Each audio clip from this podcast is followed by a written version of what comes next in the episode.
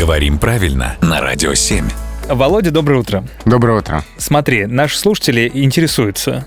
Ну, они много чем интересуются. Мгм. Шахматами, я не знаю, керамикой 15 века, единоборствами восточными интересуются. А еще интересуются словами. Вот, например, есть такое устойчивое выражение «большой оригинал».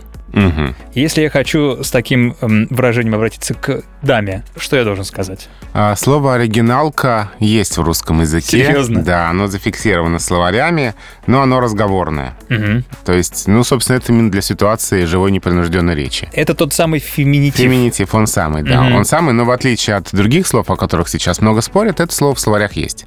А, поэтому в разговорной речи, да. То есть, если ты встречаешь коллегу э, в коридорах студии, э, ты можешь ей сказать А, большая, ты Большая, оригиналка. да. А вот если это светский прием а, или вечер у английской королевы, то здесь, наверное, уже все-таки не подойдет. То есть к английской королеве с таким выражением лучше не подходить. Лучше не подходить. Ну, можешь подойти, а есть шанс, что она не поймет, что ты сказал, если она не владеет русским. Незнание русского языка королевы английской меня вручает. Думаю, не в первый раз. И думаю, не в последний. Спасибо большое, Володя.